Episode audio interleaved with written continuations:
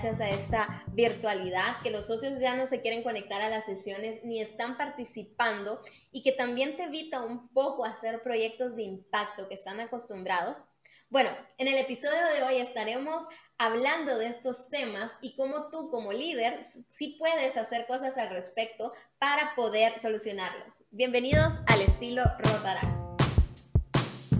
Bienvenidos al podcast de la AIRCA, podcast dedicado a crecer como rotaractianos en el que buscamos mejorar las habilidades, las competencias y el liderazgo de cada uno de nuestros rotaractianos para que de esa manera podamos fortalecer nuestros clubes y logremos multiplicar el impacto en nuestras comunidades. Bienvenidos al estilo Rotaract. Este nuevo episodio de Al estilo Rotaract, que va a estar un tema súper interesante. Y el día de hoy nos van a acompañar a dos de nuestros amigos de la Junta Directiva, Juan David Mantilla, nuestro vicepresidente, y Natalia Gómez, nuestra tesorera. ¿Cómo están chicos? Hola Nicola, Juanda, bien, gracias. Aquí emocionados de hablar de este tema. Hola chicas, ¿cómo están? Súper, súper feliz de estar aquí nuevamente con ustedes y expectante para poder mencionar las cositas que tenemos para hoy. Sí, la verdad es que este tema es súper interesante. Todo lo que nadie quiere escuchar. Y la idea aquí es que a veces tenemos varias circunstancias en nuestros clubes que, digamos, nos justifica por qué están pasando las cosas, pero son más excusas. Nosotros siempre podemos hacer un poquito más. Así que queremos empezar a hablar de cómo estas excusas son los que nos están limitando a nosotros y cómo romper esas creencias limitantes para que nos empoderemos un poquito más en, en hablar.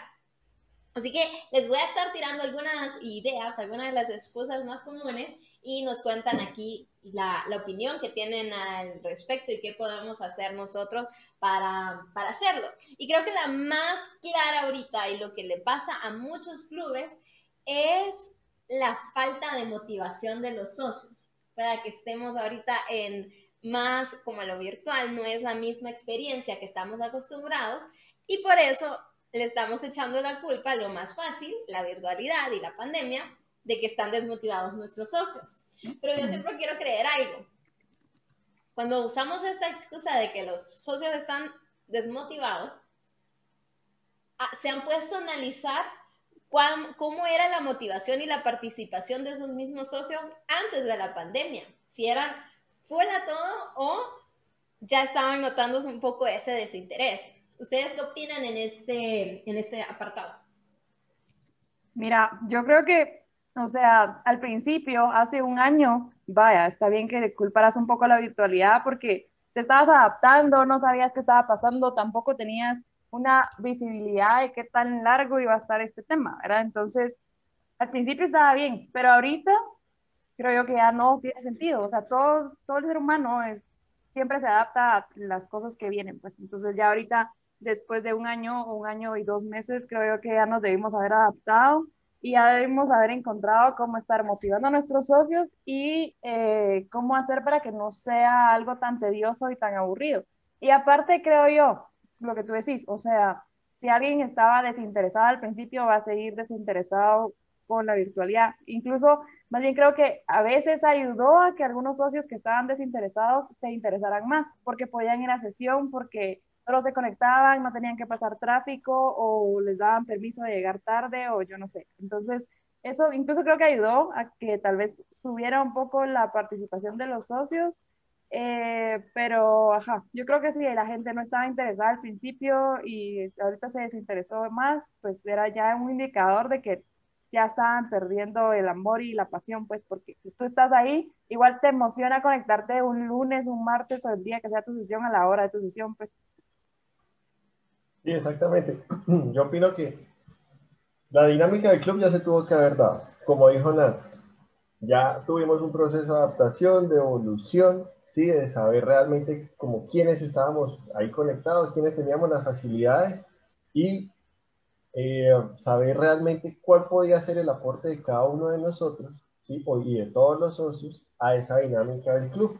¿sí? Saber quién estaba interesado, quién estaba como por eh, ¿sí? Por tener un poco de tiempo libre, ¿sí? Saber quién realmente podía aportar ideas significativas, ¿sí? Saber quiénes son los de apoyo, es decir, la reestructuración, aunque no, lo ya, no se quiera llamar así, se tenía que dar, ¿sí? Y en este momento yo creo que estamos los que somos en el club haciendo nuestros aportes con todo nuestro interés. Entonces, pues, siempre, siempre es un tema complejo, pero, pero nuevamente se tenía que dar y la pandemia nos colaboró un poco también, aunque pues, sí, viéndole como la, el aspecto positivo ¿sí? de, de todo lo que teníamos que hacer.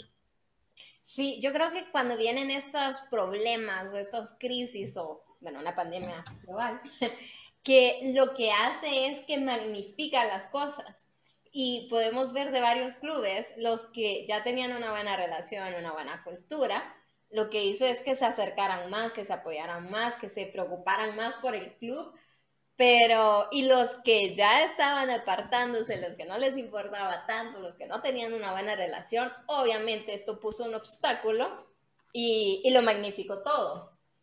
Entonces, eso es lo que, lo que pasa. Podemos decir que ya, y, me encantó lo que dijo aquí Nats, por un momento lo podemos usar de excusa, pero hasta cierto punto ya tenemos que adaptarnos y no podemos amarrarnos a lo fácil que era decir, eh, no, es que la virtualidad no es lo mismo porque no está la, esa misma como relación.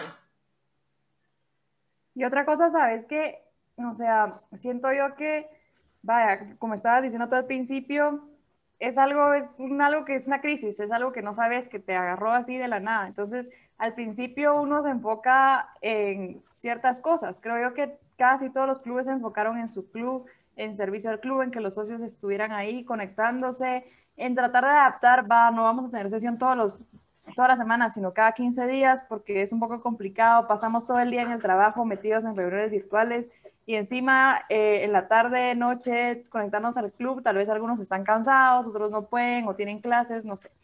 Pero otra vez, o sea, creo yo que al final es de ir viendo, eh, de ir tomando tal vez un punto eh, de referencia o de vista de qué vas a hacer con tu club y qué es lo que conviene más para después ya empezar a, motivar un poco más a la gente, pues porque no es solo así de, bueno, nos agarró la pandemia y vamos a seguir haciendo proyectos, pues porque no se podía, todos los países estábamos casi que encerrados, había toques de queda eh, al principio, pues, y ya después empezar a volver a salir el miedo. Entonces creo yo que también, obviamente no iba a ser un tema de nos adaptamos en dos meses, pero también ya después de un año, con las medidas que ahorita llevan un poco más, están más establecidas en los países, creo que es un poco más fácil también ya tomar acción para cualquier proyecto que se tenga, pues, o sea, obviamente no se van a poder hacer proyectos de recaudación de mil personas, pues, pero se pueden hacer proyectos de recaudación pequeños, pues entonces creo yo que también es de tener la, la disponibilidad y las ganas de hacer las cosas. Sí, además eso también supone o supuso unos nuevos desafíos para, para todos nosotros y para los clubes en pensar en estrategias, en cosas nuevas, en saber qué teníamos que estar haciendo todo el tiempo, en buscar de igual forma atraer nuevas, nuevos socios, nuevos prospectos posibles, sin, inmiscuirnos mucho en, en, la casa de cada uno, sí, es decir, estamos en reunión virtual, pero cada uno está en su espacio personal al mismo tiempo, entonces pues eso también suponía una dinámica de, de nuevos retos, en donde no era solo la, la, parte presencial, sí, la falta de proyectos y pues todo lo que ya mencionó Nat también, sino saber cómo nos podemos mantener, sí, cómo podemos estar en la casa de cada uno, pero pues nuevamente mejorando esas relaciones y afianzándolas más. Eso con los que ya estaban y con los nuevos socios, ¿cómo le digo yo a una persona, oiga, conéctese a, a esto y, y, vamos a ver qué pasa? ¿sí? Entonces, también el sabernos vender, todo, todo supuso una evolución compleja, pero pues nuevamente que, que nos tomó tiempo adaptarnos, pero pues ahí seguimos. Yo creo que todavía seguimos en, ese, en esa dinámica de, de pensar qué más podemos seguir haciendo. Sí, realmente yo creo que la motivación va muy de la mano a falta de creatividad que si queremos seguir haciendo lo mismo que siempre hacemos, el, uh, o sea, sí tenemos que admitirlo, las cosas cambiaron. Entonces, si estamos repitiendo la misma sesión que teníamos en la virtualidad, ve, perdón, en lo presencial, ahora en este modo virtual, sí no va a funcionar tanto porque el club está, mm, o sea, es distinto, no, no se miran tan seguidos, entonces, y no se puede tener esas actividades, que eso era lo que motivaba mucho a los socios. Entonces, creo que ese fue un gran problema de querer replicar y hasta hacer exactamente lo mismo que hacíamos en nuestras reuniones en una computadora. Simplemente no va a funcionar. Sí, totalmente, pues, o sea, porque había dinámicas y que eran más fáciles hacerlas presenciales que una dinámica pasar esa dinámica virtual, pues, o algo por el estilo. Entonces, creo que también va, es ir cambiando, es ir adaptando lo más que se pueda, creo yo, porque de cierta forma estamos acostumbrados a nuestras sesiones, a vernos, etcétera. Eh, y nos gusta, nos gustaba, nos sigue gustando esa dinámica que teníamos presencial. Entonces creo que eso ayudaba también a que la gente llegara, pero es de ir viendo y buscando lo más similar de cómo eran nuestras sesiones virtual, eh, presenciales a sesiones virtuales. O sea, no sé, teniendo siempre, en mi club tenemos los cinco minutos que lo dejamos de hacer por un tiempo ahorita que estábamos virtuales. Los cinco minutos se trata de que cada socio, pues un socio a la semana tiene cinco minutos para contar algo bueno, algo malo, lo que sea que le pasó en la semana. Entonces, em, así nos vamos enterando de la vida de todos y apoyándonos, etcétera, pues, pero lo dejamos de hacer y ahorita fue como hace tres sesiones dijimos, mucha, empecémoslo a volver a hacer porque nos hace falta saber qué está pasando con cada quien. Pero al principio lo dejamos de hacer porque todos sabíamos que era lo mismo, era como conectado a sesiones virtuales todo el día, cansado, ya no quiero nada, etcétera, pandemia. Entonces fue como, no, no está agregando valor, pero ahorita que ya empieza a cambiar un poco las cosas, eh, creo yo que sí ya puede agregar un poco de valor y enterarnos nuevamente qué está haciendo cada quien, pues. Sí, además porque supongo yo, no sé ustedes, pero prácticamente todos los clubes, después de la reunión, pues uno o se queda charlando o sale algún nuevo plan, si es posible. Entonces, pues nuevamente esa dinámica cambia y ahí tenemos que ver, así como decía Nat, eh, pues, ¿qué, ¿qué, más podemos hacer? ¿Qué dejamos de hacer? ¿Qué podemos retomar? ¿Cómo lo podemos mejorar pues en toda esta virtualidad? Y de hecho ahorita eh, me acordé que nosotros en el club, pues, el club al que yo pertenezco, eh, hacíamos una actividad que se llama Hace un Tiempo. Entonces, en Hace un Tiempo nos tocó eh, como cambiarla, mejorarla, porque antes era solo como, oiga, más o menos pareció lo de Nats, cuénteme usted qué hace, quién es, por qué sí, por qué no. Y desde que estamos en la virtualidad, lo empezamos a hacer, pero entonces con fotos, ¿sí? O sea, muestre no sé, la foto que tenía de más pequeño, cuente la historia detrás de esa foto, ¿sí? Y pues son 10 minuticos, pero pues nuevamente, ¿sí? E, ese espacio permite no solo conocer a la persona, a su familia y, parte de su vida, sino pues integrarnos más.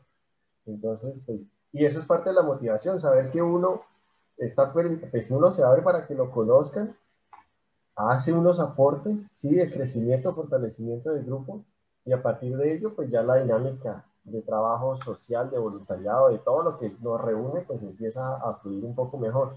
Entonces, pues ahí parte también la motivación de cómo impactamos a cada uno de nuestros socios para, para eh, moverles ese chip y que, y que, y que es lo mejor de sí. Sí, y, yo creo que es algo porque ahorita les damos como, nuevamente, le estamos echando la culpa a la virtualidad y tenemos que evaluar cómo eran nuestras sesiones eh, antes de, de, de, este momento. Si no se estaban hablando, porque la mayoría de las sesiones en los clubes que yo les he preguntado, siempre eran sesiones de trabajo, no faltaba como esa creatividad y esa diferencia de, o variedad de tipos de, de, sesiones, casi siempre éramos como, bueno, los proyectos, discutamos y, y terminaban. Obviamente, no se sentían tan tediosas porque es más sencillo hablar con, eh, con, alguien, vaya, que esté al lado, eh, o, hacer una broma sin interrumpir a todos. Y en Zoom no se puede hacer eso. O también como esos momentos antes de que iniciara la sesión, que cuando habían llegado dos, tres, te empezás a conectar con los socios y ahorita es como... Eh, te conectas y los que se conecten temprano, pues, o sea, sí, sí se puede, pero no es lo mismo, te puedes quedar más tiempo que también se puede, pero eh, nos hemos vuelto también más formales, que bueno, comienza la sesión, iniciamos eh, más a tiempo porque digamos hay menos excusas del tráfico y todo eso, eh, y, y, termina la sesión, ya termina un poquito más tarde y la gente es como, bueno, aquí enfrente tengo mi cama, me voy a dormir. Entonces, eh, hemos perdido un poquito esa, no, no sé, es, esa como dinámica, pero nuevamente viene a qué es lo que nosotros estamos haciendo intencionalmente para, para seguir replicando esas cosas, como decís, eh, Nats de, eh, o, o Juanda, cuáles son esas tradiciones que tiene tu club para seguir hablando o qué otras cosas podemos hacer para hablar con la gente, porque algo que yo me he fijado con los socios que ya se tienen confianza, obviamente ya tenemos una gran amistad, no es tan complicado. Pero con los socios que son más nuevos o los invitados que están entrando en un mundo un poquito extraño, no es como que de la nada se van a poner a hablar y a compartir eh, y, a interrumpir ahí la charla desde antes para empezar a hablar. Entonces, es de ver cómo nosotros podemos crear esos espacios porque se puede hacer perfectamente. O sea, una idea que se me ocurre es hacer como eh, los primeros 15 minutos de sesión, una mini breakout rooms de dos, tres personas y que vayan rotando como dos, tres minutos, tipo un, speed networking express. Es Me encanta eso, ¿verdad? Es una muy buena forma de conocer a la gente porque están solamente entre dos, entonces se pueden hablar más. O, hacer sesiones que sean de, de, más de compañerismo, de mm, empezar a hablar eh, o sea, se pueden hacer juegos. Eh, aquí una corte comercial no pagado. El, la IRGA tiene un escape room muy bueno que los pone a súper pensar. pero bueno, eh, no, sí se pueden hacer estos tipos de escape rooms, tipo Kahoots, de temas eh, randoms, no tienen necesariamente que ser de Rotary, pero ver qué ideas nosotros podemos hacer para darle más variedad, para seguir impulsando esa cultura que tenemos, ese, eh, no ese compañerismo, sino que esa gran amistad que nos caracteriza y, y también que los socios se miren o sea, que, sientan que cada sesión es algo distinto y que no se está repitiendo y que no solamente es trabajo. Sí, mira, nosotros en nuestra sesión, eh, nosotros sesionamos lunes a las ocho y media. Entonces, a las ocho y media se conectan algunas personas, otras se van conectando cinco, siete minutos después. Y, pero mientras platicamos, ¿verdad? Después, eh, siempre tenemos la minuta y la minuta siempre ha sido estructurada, así como tal proyecto, tal proyecto, etcétera. Pero no es como que vayamos tal proyecto y entonces vengo yo, doy mis updates y ya está, y ahí se murió y siguiente y siguiente, no, sino que es como que de la nada sale una broma o alguien dice algo o algo así y entonces lanzamos las bromas, lanzamos los chistes y es como, ajá, eso es como que vaya, otra vez regresemos pues porque, ajá. Pero también, digamos, en, en este tipo de bromas, ahorita tenemos socios nuevos que, bueno, entraron a media pandemia, ahora ya, ya no son tan nuevos, Em, pero ahí van. Y han estado entrando un par de interacts que ya se van a cambiar, o que ya están como que en la transición no tan pronta, pero ya mero.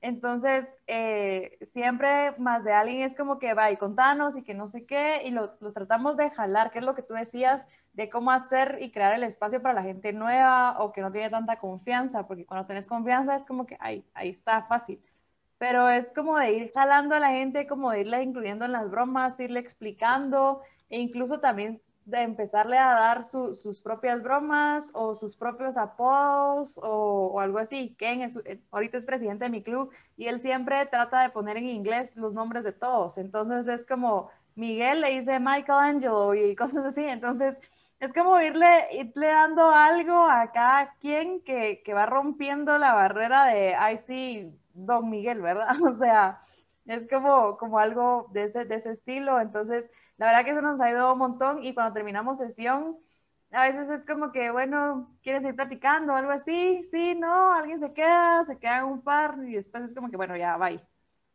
Sí, y fíjate que con eso que decís, yo siento que es, es un problema que también es nuestra culpa, y, e incluso hicimos una encuesta en Instagram hace, hace días que qué preferían, reuniones divertidas o reuniones em, eficientes. Y la gente, la mayoría, creo que fue como el 80 90% que dijo, prefiero reuniones eficientes.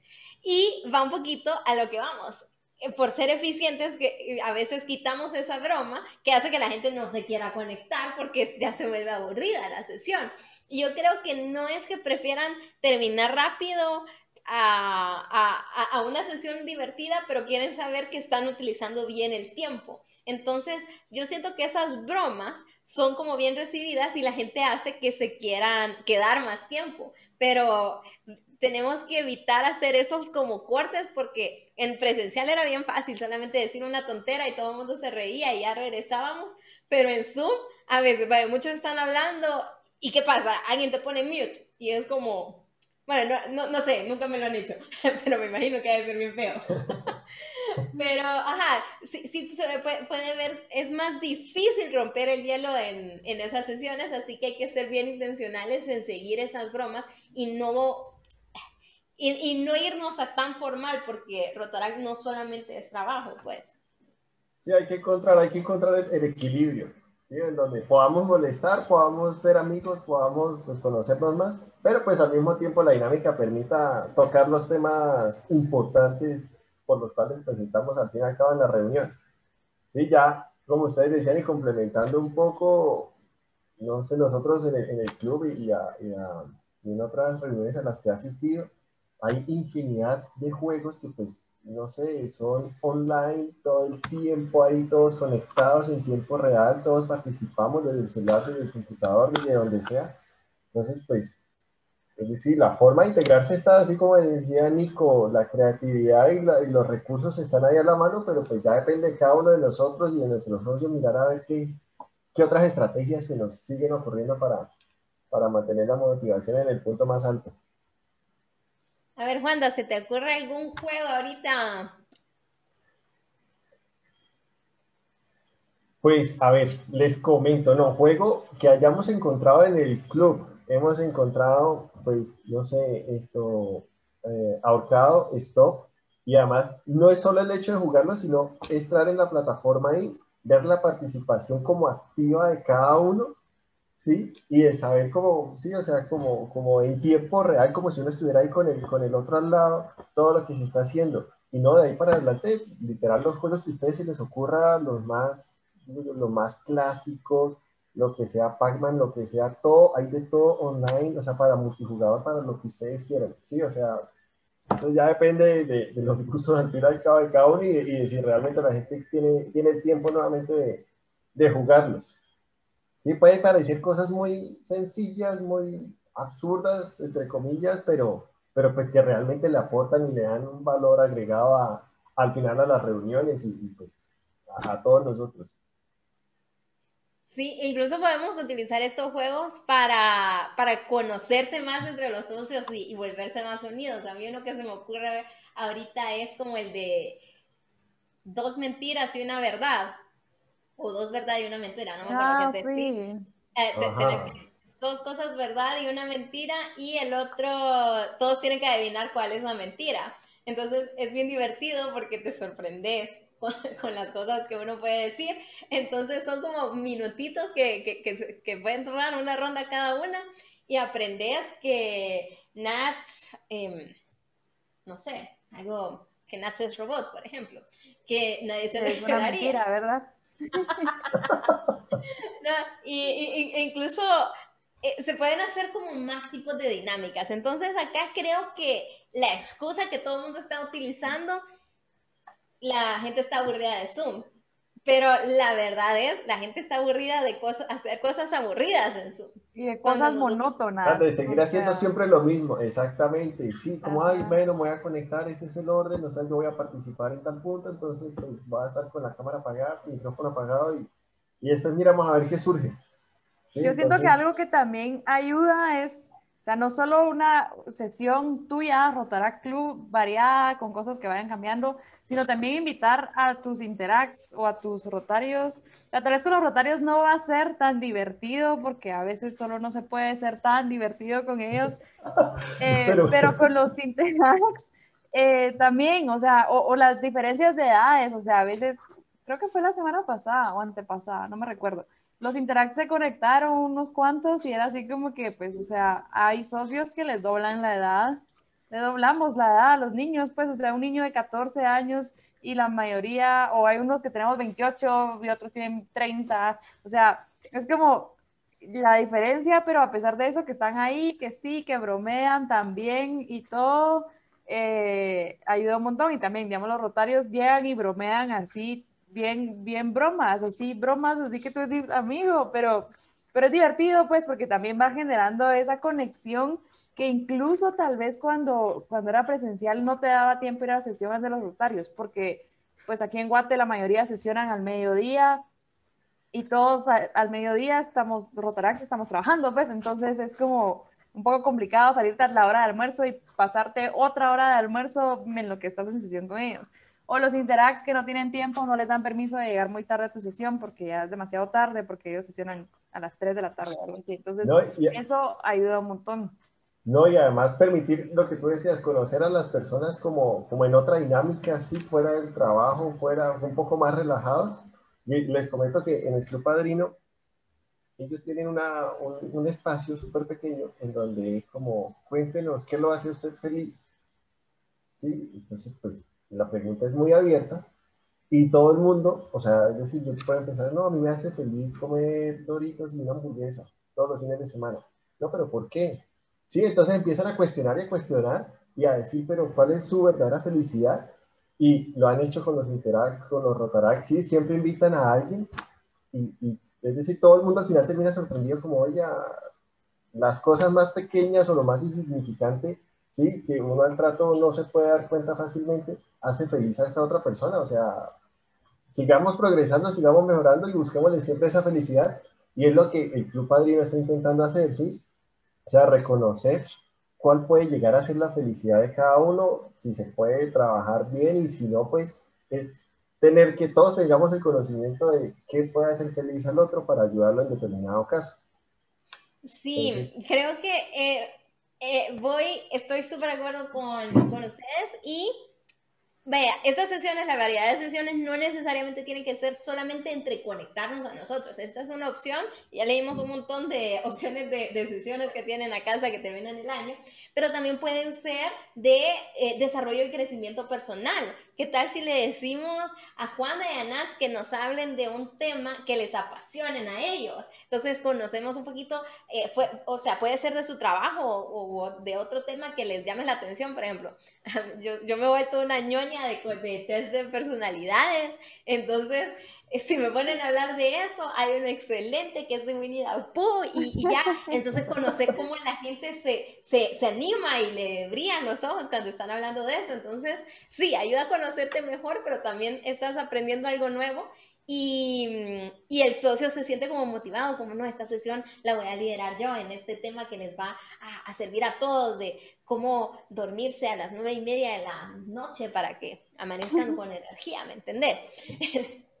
sí, mira, y también creo que, disculpa la interrupción, también creo que no necesariamente tiene que ser conexión en sesión, pues, porque, o sea, también podemos, yo no sé, compartir series, compartir películas. La vez pasada estábamos hablando en el club, va, hagamos una, un Disney party o un Netflix party y, y veamos una peli un fin de o empecemos a ver una serie todos y ya después comentamos la serie o te paso un libro, tú me pasas un libro, entonces son cosas que también te ayudan a conectar entre socios y que ya después de que hiciste eso, la sesión va a ser más fácil porque ya está esa conexión previa, entonces ya hay como una dinámica, una química, a pesar virtual, pero ya más establecida que hace que las cosas vayan como más suave o es como que, ay, sí, yo te digo no sé qué, te damos esto, broma aquí por allá, nos reímos y regresamos al punto. Entonces eso creo que ayuda también un montón. Sí, igual pues a nosotros por acá nos ha funcionado muchísimo, pues ya, ya hace un tiempo, eh, con los grupos de WhatsApp, ¿sí? En donde está, pues obviamente el grupo serio, ¿sí? El grupo serio donde están los socios oficiales, todo el asunto, donde está el grupo de WhatsApp, donde está de Raimundo y todo el mundo, coloquialmente hablando, todo el que pasa al menos una vez por el club participa formalmente de una o dos reuniones, se incluye y pueden haber 50, 70 personas y todo el mundo todo el tiempo está pues molestando, sí, el grupo es para molestar, para integrarse, para pasarla chévere, pero pues entre todo eso todo el mundo, uno se va enterando de qué está pasando en el club, sí, porque pues de, de las cosas. Dos, nos estamos conociendo porque pues por los comentarios, por compartir, uno dice, oiga, Nats compartió que había como 30 memes que no, esta china me cae bien, listo, va de una. Entonces cuando uno la ve en reunión uno va, se va a sentir ya más familiarizado. ¿sí? Y así va pasando. Y pues de ahí en adelante ya todo lo que surja, pero pues nuevamente dos, dos, dos tres grupos que se tienen siempre, siempre eh, ayudan a, a todo eso. Sí, y por último, en, esto, en este apartado de que las sesiones son aburridas y por eso la gente no se conecta, o perdón, la excusa es que la gente está cansada de Zoom y por eso no se conecta, creo que podemos volver hacia la primera creencia limitante que estábamos hablando, que es la desmotivación de los socios. Podemos hasta usar una sesión para ver qué es lo que más te ha motivado en el club, qué es lo que más te gusta hacer. Y podemos hacer esos cambios para que la gente, eh, conocer eso y poder seguir repitiendo y ver hacia dónde vamos, cuáles son los proyectos que nos vamos a enfocar un poco más. Entonces, acá va un poco amarrado que con esa, si no salimos de nuestra zona de confort, no vamos a, mejorar. Esa es como la verdad liberadora que les podemos dar de ese apartado. Y va de la mano también, casi todas las creencias limitantes van amarradas, pero con que a veces no tenemos claro qué es lo que estamos haciendo con el club. Nos falta como esa visión y qué es lo que nosotros queremos lograr. Entonces estamos simplemente aprovechando esas, esas oportunidades y es bien difícil poder lograr algo grande si no lo hacemos a propósito, si no tenemos un plan, una visión y vamos cada día trabajando hacia, hacia eso, porque a veces nosotros sobreestimamos lo que podemos hacer en un año, pero subestimamos lo que podemos estar haciendo constantemente. Entonces, al inicio del año pensamos, tenemos esta gran idea, de podemos hacer miles de proyectos, pero no nos podemos a, a analizar, ok, si nos enfocamos en esta área y hacemos una vez al mes tal proyecto, todo eso se va acumulando hasta hacer algo grande y cuando terminemos el año vamos a tener un mayor impacto a que si solamente hacemos un proyecto por acá, otro por acá, otro en esta comunidad, otro acá y, y hacemos un montón y estamos bien ocupados pero no estamos siendo eficientes. Sí, yo creo que también a veces al principio de año los que se ponen metas, los clubes que se ponen metas, a veces se ponen metas muy grandes o metas muy pequeñas. Entonces, creo que también es como, va, balancear, porque si se ponen metas muy grandes, es como que pasa el primer trimestre o pasa medio año y es como ya no vamos a lograr hacer nada, que no sé qué, ya no hacemos nada, porque qué miedo, o sea, ya no podemos construir la estación espacial que queríamos construir, o sea, va, para empezar, ni siquiera es, una, es una meta realista tener que querer construir una estación espacial en términos de un año, pues, o sea, ¿verdad? Hay que hacerlo y planificar también a largo plazo las cosas que queremos hacer, cosas grandes, pero como tú decís, o sea, muchas veces, y esto va otra vez ligado a la desmotivación de los socios, es que tenemos un proyecto tan grande o es que lo vamos a lograr en cinco años que la gente empieza a decir como, ay, pero pues en cinco años ya para qué, ¿será que se va a lograr? O sea, es como ir también haciendo pequeñas ganancias, decir little wins cada trimestre o cada mes o cada seis meses incluso, que los socios también vayan viendo que se está haciendo algo y que se está avanzando. Entonces eso ayuda también otra vez a la motivación de los socios y a la motivación como club a decir, ok, sí lo podemos hacer, sí podemos llegar a nuestra meta y, podemos estar ahí. Ahora, a veces también nos ponemos metas muy cortas, muy pequeñas, hacemos las cosas y entonces también como que el club pierde la visión de que se puede hacer cosas más grandes o que podemos alcanzar algo más que solo, yo no sé, ir a repartir comida, está bien.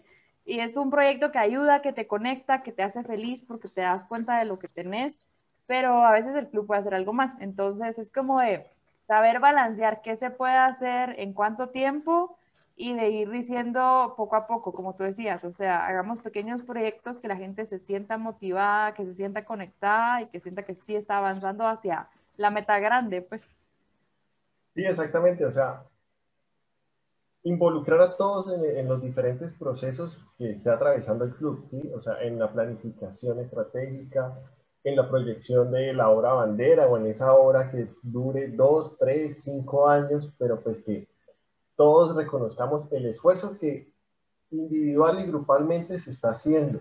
¿sí? Si hay alguien que tiene algo pequeño, pero pues quiere tomar la iniciativa para ejecutarlo, pues hágale, sí, o sea, tiene su plan a, su disposición, estamos todos para trabajar, para colaborar y eh, pues nuevamente siempre reconocer el esfuerzo. No sé si, pues yo creo que todos hemos visto varios clubes o, si ustedes propiamente cuando recién inició la pandemia todo el mundo, pues es decir, X días después de la cuarentena, así en cada uno de nuestros sitios, los clubes empezaron a moverse como, oiga, venga, vamos a recoger, vamos a hacer, sí, hubo un, un, un impulso muy grande, sí, por recoger dineros, por mirar cómo se salía, por los permisos, por todo, pues para poder llegar a esas comunidades necesitadas. Después viene el reconocimiento, después viene como una especie de, de, bajonazo, ¿sí? en donde pues ya todo el mundo está haciendo lo mismo, hay que empezar a, a, retomar o a, o a, innovar o a mirar a ver qué se hace, y ahí es cuando nuevamente deleguemos, tomemos la iniciativa de otros, construyamos entre todos algo que se pueda hacer y no enfocarnos solamente en, no, pues, ah, es que eh, la, la, hora a largo plazo, pues sí, en algún momento se va a dar, o yo por qué tengo que hacer eso, no, pues si todos estamos involucrados en diferentes procesos de, del club, pues ahí solito, solito todo va fluyendo y va andando. Sí, es, um, esto de tener una visión clara nos ayuda en muchísimas cosas. Primero, e, en saber qué proyectos vamos a hacer, pero segundo, también saber qué proyectos no vamos a hacer. A veces, y Steve Jobs decía eso, las cosas que no haces es tan importante como las cosas que sí haces, porque esto es un costo de oportunidad. Si nosotros decimos, no, queremos, le, pensamos, y vaya la visión acá, ¿qué es lo que queremos lograr? Eh, darle por lo menos a esta comunidad que salgan adelante a través de la, la, educación, porque pensamos que es la mejor forma de que ellos tengan mejores oportunidades después. Entonces, porque tenemos recursos y tiempo es limitado. Si ya tenemos esta visión clara, viene y nos sale una oportunidad, miren, eh, tenemos que ir a, reforestar tal lado y vaya, nos va a costar no sé cuánto los, los arbolitos, es como, mm, podemos ir porque a veces nos gusta estar ocupados o decimos, no, porque ese dinero puede ir a, este, a ese proyecto más grande, que tal vez no sea tan constante, pero no nos está atrasando en el otro proyecto o también es como que, bueno, digamos, la mitad del club va allá y la otra mitad va allá, eh, tampoco resulta tan eficiente. Entonces, nos aclara eso. Y también atrae a personas que piensan lo que nosotros pensamos, porque si nosotros le decimos a la gente, no, es que nos gusta ayudar a la comunidad con estos proyectos y enseñamos, estos son los proyectos de educación que hacemos, y entran por eso que se emocionaron y ven que solamente estamos haciendo, eh, no sé, donación de comida, el, esto de, de, reforestación, cosas así, van a decir, bueno, no fue esta la razón por la que yo quería entrar. En, eh, quizás, o sea, y, y, y, estos otros proyectos pueden tener mucho valor, pero depende de lo que quiera cada uno de los socios de nuestro club, porque así vamos a tomar nosotros las medidas que, que pensamos en adelante. Y sí, vaya, vos decís, a veces no se va a notar el, el esfuerzo eh, tanto como, vaya, si, si sos consciente y vas todos los meses a esta comunidad, no lo vas a notar porque la, la, diferencia se va a ver en cinco años. Pero lo que pudiste hacer esos cinco años que se acumuló va a ser muchísimo más grande a como que si hicimos un montón de cosas y, estábamos ocupados todo el tiempo, pero no logramos un impacto así. O sea, to todas estas cosas se acumulan y es la acumulación que hace la gran, el gran impacto. Porque al final, o sea, ese, no sé si ustedes tienen ese refrán en sus países, pero el, el que mucho abarca, poco aprieta, creo que es. Sí, o sea, sí. si queremos hacer de todo, queremos cubrir todas las áreas de interés, o sea, nuestro impacto va a ser tan mínimo que al final, o sea, sí, ayudamos, sembramos árboles, recogimos un metro cuadrado de basura en una playa o algo así, está bien, pero pues al final de cuentas el impacto tal vez no se va a ver tanto y puede afectar también a los socios, porque como van a decir, pero yo fui a la playa, pasé tres horas el domingo recogiendo basura y aún así sigue sucia, entonces es como que, bueno, sí, pues, pero tal vez si hubiéramos ido cada mes o cada tres meses a recoger basura, al final estaríamos viendo después de tres años algo un poco más o después del año, pues incluso, ¿verdad? Entonces, sí. eso eh, también es importante. Y otra cosa, lo que tú decías de lo que no se hace, pues también tomar en cuenta de que uno planifica, pero los planes se cambian en cualquier momento, pues, o sea, ejemplo, la pandemia, uno había planificado tantas cosas el año pasado que, que, pues viene la pandemia y te las bota. Entonces también es como, no es motivarte por eso, aprender a adaptarte y empezar otra vez de nuevo ya con las nuevas circunstancias. Solo, un pequeño paréntesis ahí. Yo lo que dije de las cosas importantes de que decir que no es literal que vos decidís no hacerla, no que el plan no, no funcionó. Ah, no, pero... ajá, pero digamos, o sea, aparte de que lo que tú decís que no, puede ser que tú dijiste que no, pero al final sí lo vas a hacer porque va, dijiste no vamos a ayudar a tales comunidades y comunidades porque ahorita nos vamos a enfocar en otra. Un ejemplo, y de la nada viene Iota Ieta que se pasó llevando a tus comunidades que dijiste las voy a poner un hold porque ahorita están bien tú habías planificado no hacerlo y boom, tenés que ir, tenés que mover tus recursos y esas cosas. Pero ahí es distinto porque ahí es un cambio de prioridades. No es que decidiste hacer el, el no, pero el, sí, saber que las cosas pueden cambiar, uno se tiene que, uno sí tiene que tener el amarrarse del sueño, pero la estrategia, como lo, lo vamos a lograr, eso sí, sí puede cambiar porque las circunstancias cambian, pues eso sí no. De, hecho, de hecho, lo que yo iba a mencionar ahorita era eso, buscar la priorización que tiene el club, ¿sí? O sea, ¿qué, se, pues, ¿qué es lo más inmediato que podemos dejar para pues, más adelante, de acuerdo a lo que se planifique? Y cuál es el tipo de recompensa que se va a recibir. Sí, así como el ejemplo de la playa. ¿Sí? Pues nosotros podemos ir pasar todo el día limpiando una playa, un río, o lo que sea, pero pues al día siguiente va a estar hasta peor si es época de turistas, todo el asunto. Pero pues hay que modular el tipo de recompensa que se está recibiendo. ¿Cómo se modula eso? Pues preguntémosle o pregúntenle a los socios qué quieren. Lleguen a un común acuerdo, establezcan todo en concertación, ¿sí? Y pues eso va a evitar a largo plazo, ¿sí? O en forma inmediata también, depende de lo que, nuevamente, lo que se priorice y planifique, en qué es lo que se va a hacer ¿En qué es lo que se va a hacer en la, en la motivación misma del club? ¿Sí? Entonces esa priorización, saber qué quiere el club, qué quiere el socio, pues nos va a facilitar también un poco más la vida pues, y nos va a evitar otras cositas. Sí, la idea no es estar ocupados, sino que ser en sí productivos, porque si no, eh, y, acá es donde entra como esto que nadie quiere escuchar. Si no estás siendo productivo y no estás haciendo un gran impacto con tu club, pueda que es, por eso que estás haciendo muchas cosas, estás aprovechando todas las oportunidades, pero no tenés una dirección. Entonces estás perdiendo todo este esfuerzo acumulado de lo que hemos estado hablando. Y bueno, otra excusa que es bien común ahorita es que mm, eh, no puedo hacer proyectos porque no puedo salir, eh, porque las circunstancias están difíciles, la gente no quiere donar, pero acaba lo que la gente no quiere escuchar. Si otro club en tu misma ciudad sí está haciendo proyectos y sí está haciendo cosas, entonces el problema no es la pandemia ni la circunstancia. El problema ya es un poquito ese liderazgo, como motivas a los clubes, y, y tan vuelvo otra vez a esa falta de creatividad de, de cómo hacer las cosas. Eso y también que tal vez a tu club solo, solo no le funciona, solo no sabe dónde conseguir contactos, etcétera. Entonces creo que también va ligado de, ok, seamos creativos, pero va, a este club le funcionó. Entonces, a mí no se me ocurre o no me está sirviendo lo que estoy haciendo, entonces vayamos con este club que está en mi misma ciudad y que no tenemos que movernos y tanto, eh, y preguntémosle qué hicieron, podemos replicar el proyecto, lo podemos hacer juntos, cómo los podemos ayudar para, al final de cuentas vas a tener más alcance, pues porque ya son más personas trabajando por un mismo fin, entonces...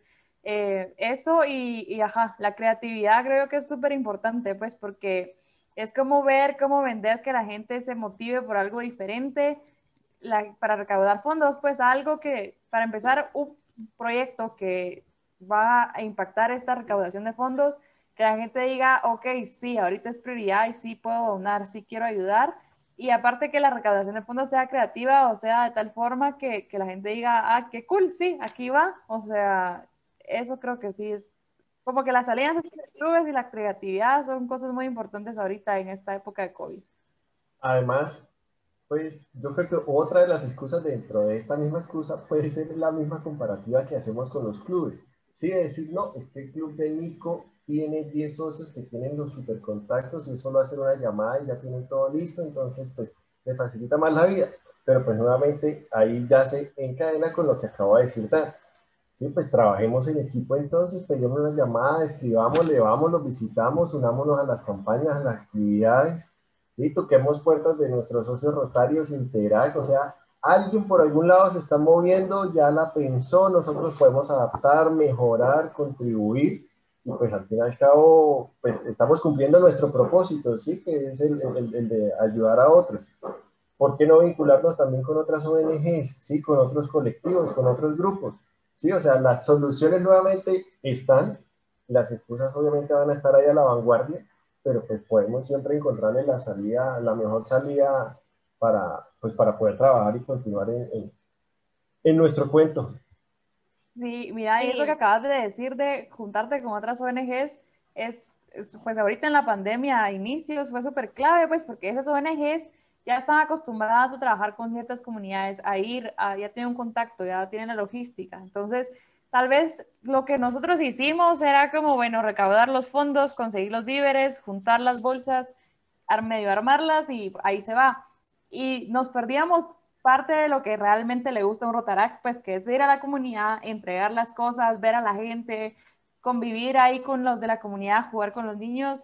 Pues nos perdimos eso, pero era también porque obviamente no podía, puede ser que había un montón de socios que no, pues estaban en riesgo, sus papás estaban en riesgo, o tenían a alguien en riesgo, no se quería mover, y también movernos todo el club a la comunidad, a poner en riesgo a la comunidad que tienen, tenía, tienen menos posibilidades de poder sobrevivir este tipo de enfermedades, pues entonces em, nos perdíamos eso, pero al final de cuentas eh, estamos ayudando de cierta forma, pues, y eventualmente es ir buscando también como, vaya, vamos tres a dejar estas cosas a esta comunidad y vamos ahí tres y la siguiente mes van los otros tres, como para que tampoco se pierda ese tema de ahí estoy en contacto con la gente que sé que la estoy ayudando. Sí, y aquí te voy a tirar un comentario crudo, pero cuando dijiste eso fue como otra cosa que la gente no quiere escuchar. A, a vos te interesa ayudar a la gente porque querés ir y sentirte bien con esa ayuda o te interesa que esa gente reciba la ayuda. Porque si pones esa excusa, estás perdiendo motivación porque no puedes ir a estar con ellos cuando lo están recibiendo, es que te que estás buscando también esa satisfacción propia, pues que no tiene nada de malo, o sea, a todos nos da esa alegría saber cómo estamos ayudando, pero la idea es ayudar, no sentirte bien. Entonces, o sea, digamos, al final el, el objetivo del club es ayudar y está bien, hacerlo a través de todo, pero después tú preguntas a tus socios y te dicen, mucha, yo extraño ir a ver a la gente, ir a entregar las cosas, irme a enlodar, irme a meter la aventura, pues. Entonces también es como, vaya, balancear, decirle, mira, pero ahorita estamos ayudando y después es como, vaya, vamos a ir buscando algo donde también tú te sientas motivado y que querrás quedarte porque es parte también de lo que a la gente le gusta estar en Rotaract, es ir ahí a meterse a la gente y todo.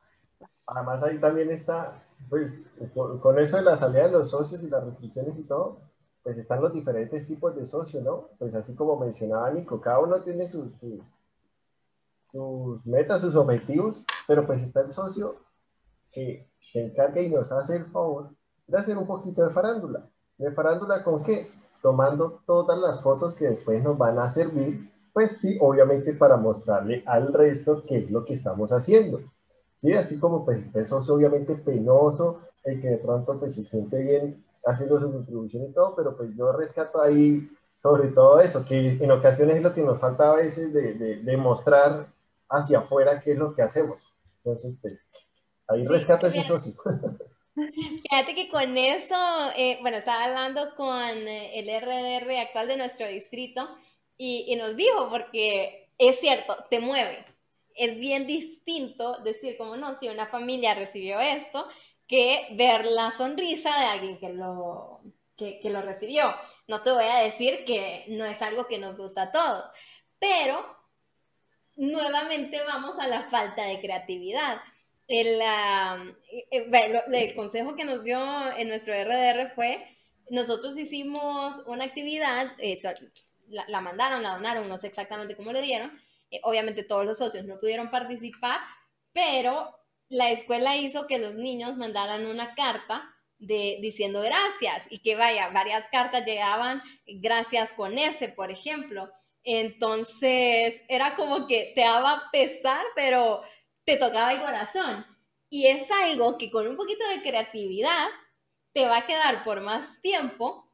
Y eh, es, es una prueba tangible y te sentís conectado aunque no hayas visto a esos niños y hasta te vas a aprender el nombre de la cartita que te, que te mandó alguno. Entonces, viene nuevamente que el problema no es el problema, sino que la falta de, de la creatividad y que las circunstancias no es lo que, lo que te está limitando a vos a actuar.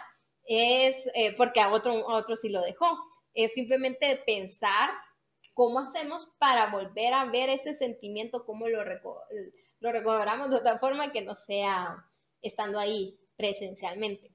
Y hablando de otras cosas que nadie quiere escuchar, yo creo que esto sí va a sonar bien crudo, pero se tiene que decir, es que a veces nosotros votamos o elegimos que sea al, al no es el que más activo, que no dice no, que siempre está ahí, a que sea presidente. O, o son a los que incluimos en nuestra junta directiva o algo así del club. Pero creo que a veces que alguien sea un excelente rotaractiano no necesariamente significa que va a ser un buen presidente o un buen líder de, del club, porque se necesita para ser un líder del club más que solo trabajo constante. No, yo creo que ahí pues, se puede mencionar algo importante eh, del por qué no sería como un buen presidente, sí, un buen líder, es porque tiene, pues, hay muchos factores involucrados como lo pueden llegar a ser las habilidades sociales que tiene esa persona para transmitir, para comunicar, para dirigir, para nuevamente liderar ese posible propósito que tiene trazado. Sí, puede que sea el que se expone la 10 coloquialmente hablando, pero pues nuevamente, si no se sabe comunicar, si no sabe escoger bien a su equipo y de pronto eh, no transmite, ahí ya tenemos una falla súper grande. Nuevamente, puede, hay que colaborarle, hay que buscar la forma de, propiciar mejores ambientes, pero, pero pues al ser la cabeza visible es el que va a pagar los platos rotos, aunque no se quiera, pero pues así puede ser. Sí, y también, o sea, lo que estabas diciendo tú, Wanda, que creo que parte de, nosotros como club y de gente que tal vez ya lleva bastante tiempo en Rotaract o que ha tenido algunos puestos es poder reconocer las habilidades de los socios, pues porque hay socios y también preguntar qué quieren. Puede ser que este socio es súper comprometido, súper en todo, solo no quiere ser presidente, pero el club lo, lo, lo obliga y, lo, le dice, no, es que tú tienes que ser, y al final lo hace por mero compromiso, pues, y por no decir que no. Entonces, es, una, es un escenario. Hay otros socios que de entrada dicen, a mí jamás me van a poner de secretario porque yo no puedo estar poniendo atención a una sesión y escribiendo al mismo tiempo. O sea, entonces es como también hay socios que ya se conocen a sí mismos, que ya saben que solo se van a estresar y que va a ser tal vez una, una tarea demasiado angustiosa, angustiante o, yo no sé, horrible, ya no van a querer ser socios, pues porque van a estar sufriendo, tratando de typear y poner atención. Entonces, eh, esa es otra de las cosas también que es importante como uno tal vez o, o, ciertas personas que han estado en puestos de liderazgo y como líderes es primero poder identificar las habilidades y qué puede ser cada quien.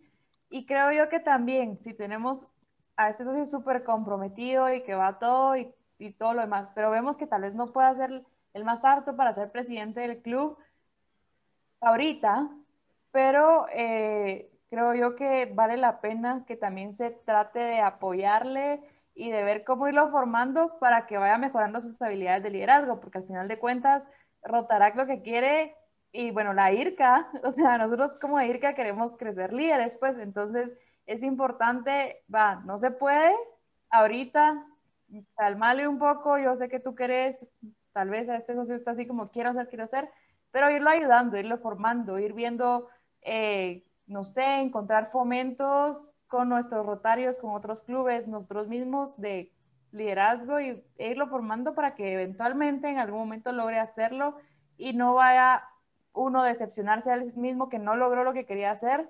Dos, causar un caos en el club. Espérate, o comercial en nuestro podcast, que hay muchas herramientas para que crezcan como líderes. Nats, por favor.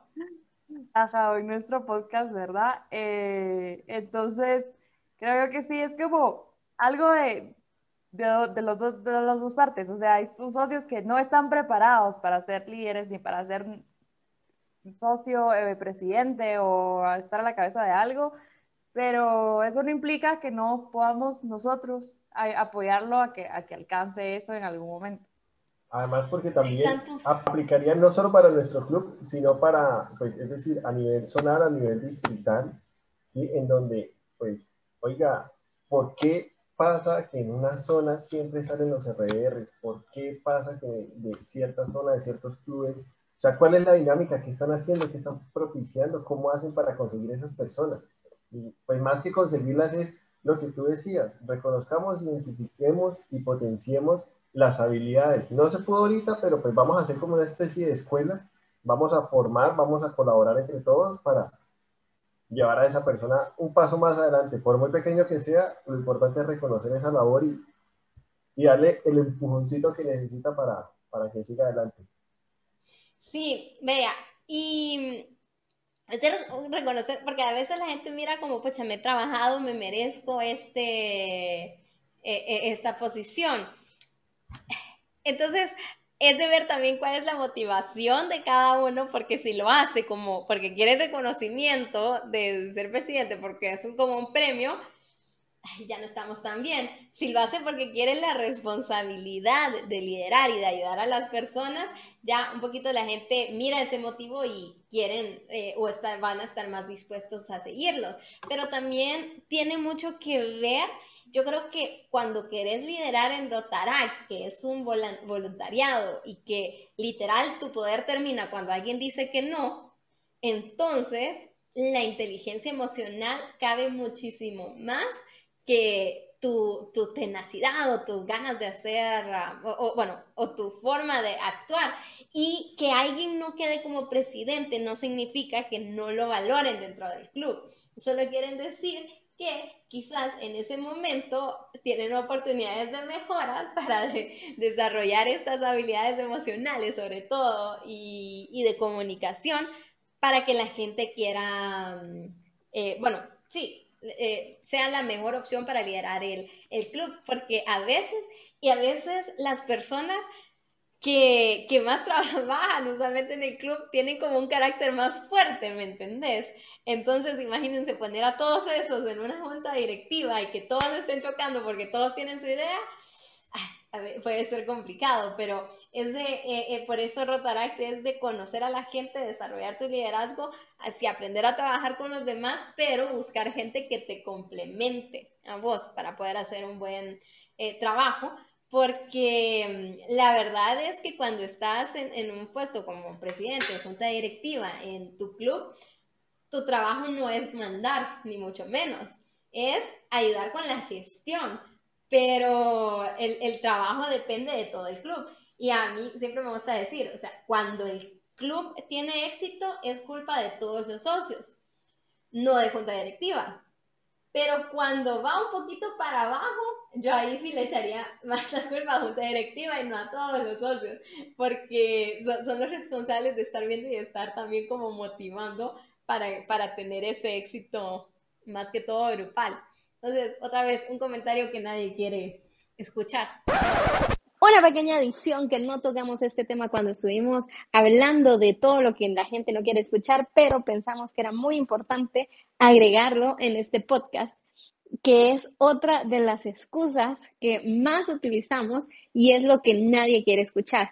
Y es que si el club ahorita mismo está pasando por una situación que no te gusta, digamos, no hay buena motivación, las reuniones están siendo aburridas, eh, la gente no está participando, es muy fácil echarle la culpa al presidente y a la junta directiva, pero realmente Ellos están aquí para liderar, para manejar el club, para ver esas cosas administrativas. Y tenemos que siempre nosotros pensar que nosotros somos líderes en nuestro club, que la posición no es lo que hace líder, sino las acciones que nosotros tomamos. Y siempre hay algo que nosotros podemos hacer para mejorar la situación del club. Realmente, si están teniendo esos problemas, nosotros tenemos que preguntarnos qué hay de mi liderazgo que hizo que el club estuviera así. Porque puede ser que yo fui la que no actué, que yo fui la que no le pregunté a los socios. Y siempre hay alguna acción que nosotros podamos tomar. Si vemos que son las sesiones que no nos gustan, hablar con el presidente o quien está liderando con opciones y soluciones a este problema.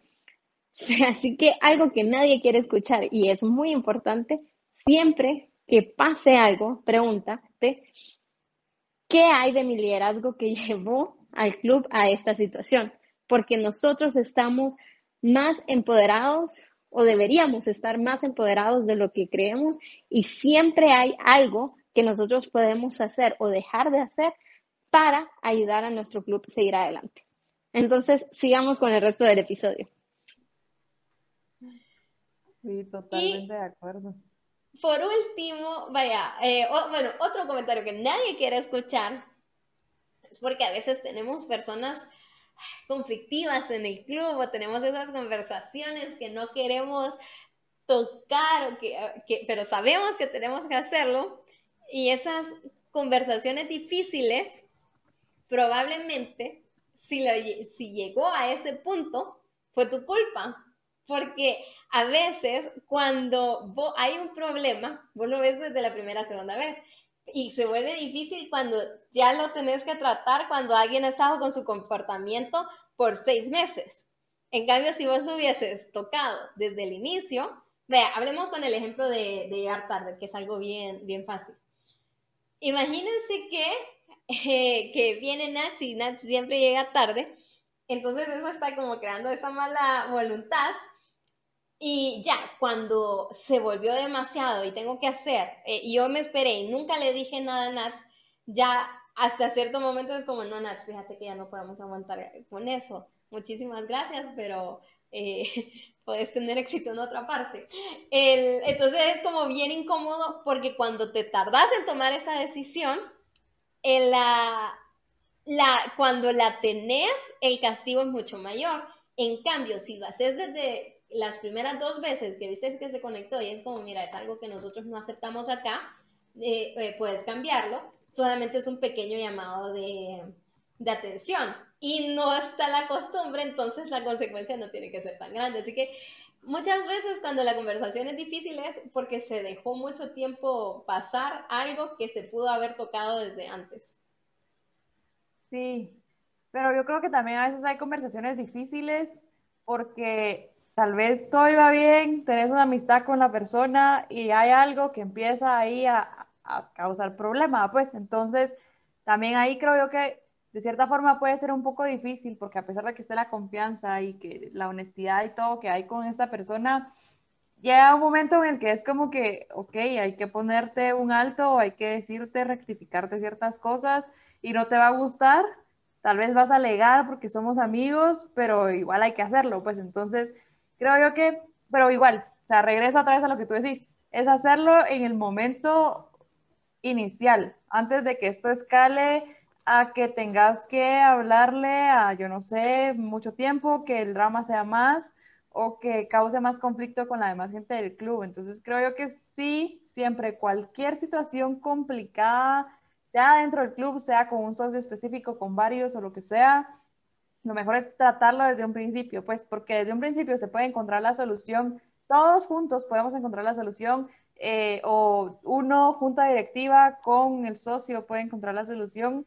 Y al final es, también es importante pues porque entonces el socio tal vez ni se está dando cuenta de sus acciones o qué sé yo, y que te llamen a, a, la reflexión de algo también te ayuda porque es un feedback para poder mejorar, pues. Entonces después al final no siempre es el caso, pero hay personas que te van a agradecer por haberles hecho esa llamada de atención, pues, porque gracias a eso, yo no sé, ya no van a llegar tarde a su trabajo o van a tener otra forma de responder y va a ser más fácil para ellos comunicarse con las personas. Entonces, sí, yo creo que sí hay que hacerlo lo antes posible, antes de que sea, no, tampoco la primera vez, pues porque puede ser un evento aislado, pero si ya es recurrente, la, la tercera vez, ajá, segunda, tercera vez. Además, porque yo creo que aquí en Rotarac nosotros hacemos un máster, que no lo reconozcamos, reconozcamos así, pero pues pensaría yo que hacemos un máster en resolución de conflictos. ¿Por qué? Porque pues no, obviamente no es única y exclusivamente el cómo llegamos a solucionar el o problema en las comunidades, sino precisamente lo que estamos hablando. ¿sí? O sea, está el que llega tarde, el que siempre se va antes, el que se la pasa en el celular y al otro le puede fastidiar. Sí, o sea, son múltiples cosas, pero pues lo importante es eh, encontrar la mejor salida ¿sí? para todos, para esa persona. ¿sí? Buscar, no sé, estrategias. Si Nat sigue llegando tarde a reunión, pues hagamos una estrategia colectiva y digámosle eh, por WhatsApp, chao Nat, pero gracias, no mentiras, hagamos una estrategia de, de iniciamos la reunión, o sea, esperamos 5 o 10 minutos, iniciamos y Nats llegó media hora tarde a comer, pues bueno, rico, comparten, pero pues ya ella misma irá entendiendo que, pues cuál es la dinámica del grupo donde llegó y todo. Obviamente, pues todo más conversadito, más charladito, más chévere, encontrando nuevamente ese punto en común. Sí, porque pues si nos vamos de una vez con el mensaje de WhatsApp, yo creo que Yo creo que hasta ahí, hasta ahí llegamos con Nats. Pero es que quizás el de llegar tarde eh, es un super pet pin para mí, lo, lo, considero fatal, pero vaya, no afecta tanto en el club. Pues se puede ser con una persona que no se está conectando a, a sesión, que... la persona que solo aparece cuando tiempo hay... tenés que utilizar el reglamento, el reglamento te dice, no te conectas a tal cosa, entonces ya es incómodo, en cambio si lo haces desde el inicio, es como que no, es que tal cosa y ya solucionan con licencia. Entonces, es de no dejar que el, del problema se vuelva más grande y también saber e, e, identificar por qué no estás teniendo esa conversación difícil. Si es porque es incómodo para mí decírtelo o porque a vos te va a resultar incómodo, porque si no te lo quiero decir porque yo no me quiero sentir incómoda, estoy siendo egoísta. En cambio, si no te lo quiero decir porque eh, no quiero hacerte a vos sentir incómoda, pero es algo que te va a ayudar, es, algo que eh, sí. Está siendo mala persona, pues. pero sí poder solucionar ese problema. Todo depende del abordaje y la perspectiva que uno le dé, ¿sí? O sea, si Nancy llega media hora tarde a la reunión, pero resulta, pasa y acontece que yo llego siempre 15 minutos antes que Nats, es decir, estoy llegando de igual forma tarde, y yo como le voy a decir a Nats, oiga, no es que no, no llegue tarde, no, no se puede, sí, o sea, hay que traer balance, hay que buscar el mejor abordaje y darle a entender a esa persona que más que el comentario destructivo es un feedback de retroalimentación positiva para absolutamente todos.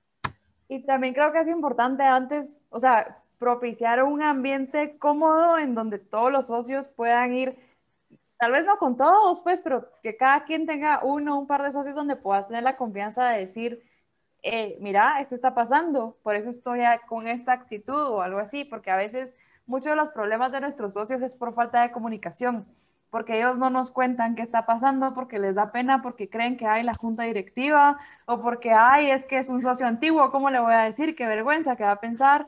Entonces, creo yo que también es importante como que dejar claro y siempre mantener un ambiente de comunicación abierta para que las personas se sientan cómodas de decir y expresar cómo se sienten. Entonces, no solo estamos manejando y evitando de que pasen situaciones de, ay, estoy llegando tarde y no les digo porque, ajá, pero pues tal vez estoy teniendo algún problema o tal vez algo, eh, pues yo les podría decir, miren, voy a estar llegando tarde porque tal cosa. Ni siquiera va a haber necesidad de que ustedes me digan, Nat, estás llegando tarde, ¿qué está pasando? Eh, Exactamente entonces, eso creo que es importante y que aparte va, está igual, aunque esté el, abierto la, la, comunicación, tampoco se va a sentir tan incómodo que alguien le llame la atención o le diga algo a alguien porque va a ser otra vez siempre la comunicación abierta, ya cultura del club que se maneja. Entonces, eso creo que también es importante. Todo eso hace parte precisamente de la comunicación asertiva, ¿sí? de buscar el momento apropiado, de la forma como se dice, del abordaje que se hace y pues intentar prever la reacción que se va a tener. Obviamente van a haber momentos muy complicados, difíciles, complejos, pero pues hay que, hay que hacerlo, sí, no hay que postergar, así como se decía al principio, hay que hacerlo en el menor tiempo posible para evitar que todo escale. Bueno, y último comentario que nadie quiere escuchar. ¿Qué hacemos con los socios con mala actitud? es broma. No, este tema lo vamos a tocar en otro podcast porque es un tema demasiado grande y ya nos alargamos un poquito en este podcast. Pero antes de dejarlos ir, Nat y Juanda, eh, siempre nos gusta hacer algunas preguntas para conocer un poquito más a los invitados de este podcast. ¿Cuál es la forma que más has crecido gracias a Rotary? Uy, ¿de qué no? O sea, en todo sentido. Pero, narrow it down, liderazgo, comunicación y socialización. ¿Y vos, Juan? Estoy pensando, estoy pensando porque es de forma integral, ¿sí? Pero eh, digo que hablar en público, ¿sí? Parte de comunicación, hablar en público y confianza en uno mismo. Ok. ¿Cuál creen que es una habilidad que todo socio de, todo el líder de Rotaract debería de tener o desarrollar? Empatía. Resolución de conflictos. Resolución de conflictos. Ok. Vamos a comenzar con Juan de ahorita porque Nats ha iniciado en todas. Le estamos haciendo perdóname, Juanda, perdóname. Eh, no, para que no darle tanto tiempo de pensarla a Juanda. ¿Cuáles dirías que son tres verdades de Rotary? Esto. Tres verdades de Rotary. Uy, no, Nat, esto. Lo siento. Lo siento.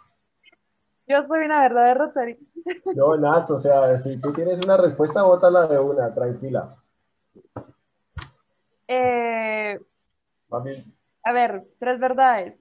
Te conecta, te hace eh, como salir de tu zona de confort en todo sentido, no solo en con lo que decía Juan de hablar en público y esas cosas, sino de ir a cosas donde no has ido. Y te da más de lo que das tú, pues definitivamente. Pues, a ver, lo siento. Eh, relacionado todo con la formación, formación y crecimiento personal, expandir la visión y eh, que somos súper transparentes al momento de colaborar con nuestras comunidades. Ok, súper. Y ahorita, ya última pregunta, imagínense ahorita que su micrófono es un micrófono mágico, absolutamente todos los rotaracteros del mundo lo están escuchando y les van a hacer caso, más importante. ¿Cuál sería un consejo que les podrían dar a todos los rotaracteros del mundo para que vivan al máximo la experiencia en Rotary, en Rotaract? Que se conecten primero con los demás socios de sus clubes Luego con los socios de otros clubes Rotarac, propio país, de otros países, y que aprovechen todas las oportunidades que Rotary te da, pues, o sea, viajar cuando ya se pueda otra vez, eh, pero las conferencias virtuales que estamos teniendo, eh, los nuestros podcasts de la IRCA, o sea, que aprovechen todas las herramientas que Rotary da, porque al final de cuentas eso te ayuda a ti como a crecer, no solo dentro de Rotary, sino como persona, pues en el trabajo, cualquier cosa, después te, te eligen para ciertas cosas porque has estado en Rotaract, entonces es como viví todo, aprovecha todo lo que Rotary te da mientras también estás dando. Complejo, complejo, pero eh, yo me iría por la parte de decirle a todos que nos relajemos, que todos, o sea, que todos los que estamos aquí en Rotary, en Rotaract, Interag, Rotarios, en todo este movimiento, tenemos el mismo perfil, sí, el mismo perfil de servicio, de disposición, de tiempo, de colaboración, que todos podemos crear una gran red de apoyo y pues crearla, no, seguirla fortaleciendo, ¿sí? Para no solo seguir ayudando a las comunidades, sino ayudar a nuestro club, a nosotros mismos con el crecimiento personal, tomando la iniciativa sin miedo, sabiendo pues que estamos en un espacio para aprender, para continuarnos formando y que definitivamente pues Rotary tiene muchas oportunidades y es una muy buena escuela de vida. Ok, muchísimas gracias a nuestros dos invitados el día de hoy por esos buenos consejos, por todo lo que hablamos el día de hoy. En este episodio hablamos de cómo muchas veces todas las limitaciones que nosotros tenemos, nosotros mismos nos las ponemos, que son excusas y que siempre hay algo que podemos hacer al respecto. Vimos cómo la motivación quizás no es culpa de la pandemia que haya hecho que nuestros socios se desmotiven, sino que es nuestra creatividad y nuestra forma de abordar los problemas, de conocerlos un poquito más que podemos hacer variedad de cosas en las sesiones para que ellos estén cómodos y salir de esa zona de confort, de no estar repitiendo lo mismo porque las circunstancias han cambiado. Sí, amarrémonos de nuestro sueño, pero miremos formas distintas de cómo alcanzarlo para que los socios estén participando activamente. Que muchas veces cuando no estamos avanzando, es porque no tenemos una visión clara ni la cultura adecuada, pero que cuando nosotros establecemos esa visión podemos acumular ese resultado para poder lograr grandes cosas y vamos a ver un impacto finalmente a que si solamente hacemos un montón de, de, de cosas, que cuando solamente estamos haciendo cosas por hacerlas, por estar ocupados y no porque realmente es lo que nos motiva que si alguien está haciendo lo que tú quieres hacer con las mismas circunstancias, entonces muchas veces el problema no es el problema porque las circunstancias son similares, es la falta de creatividad y que nosotros siempre podemos hacer cosas distintas para solucionar esos problemas. También que muchas veces el liderazgo y el crecimiento que tenemos y nuestra inteligencia emocional es lo que va a determinar qué es lo que hace un buen presidente, pero siempre podemos desarrollar esas habilidades y que finalmente tenemos que saber cuándo tener las conversaciones para que no se tornen en conversaciones difíciles. Así que muchísimas gracias por acompañarnos este episodio. Mira cuáles son realmente las limitaciones que te estás poniendo y mira qué puedes hacer al respecto para superarla, porque muchos clubes los hemos visto cómo han triunfado durante esta virtualidad. Entonces es momento de dejar de ponernos excusas y empezar a actuar. Así que muchísimas gracias por acompañarnos. Juan Natalia, ¿quieren decir un último, una última despedida? Bye. No, gracias Nico por tenernos acá, la verdad que me la disfruto siempre que platico con ustedes.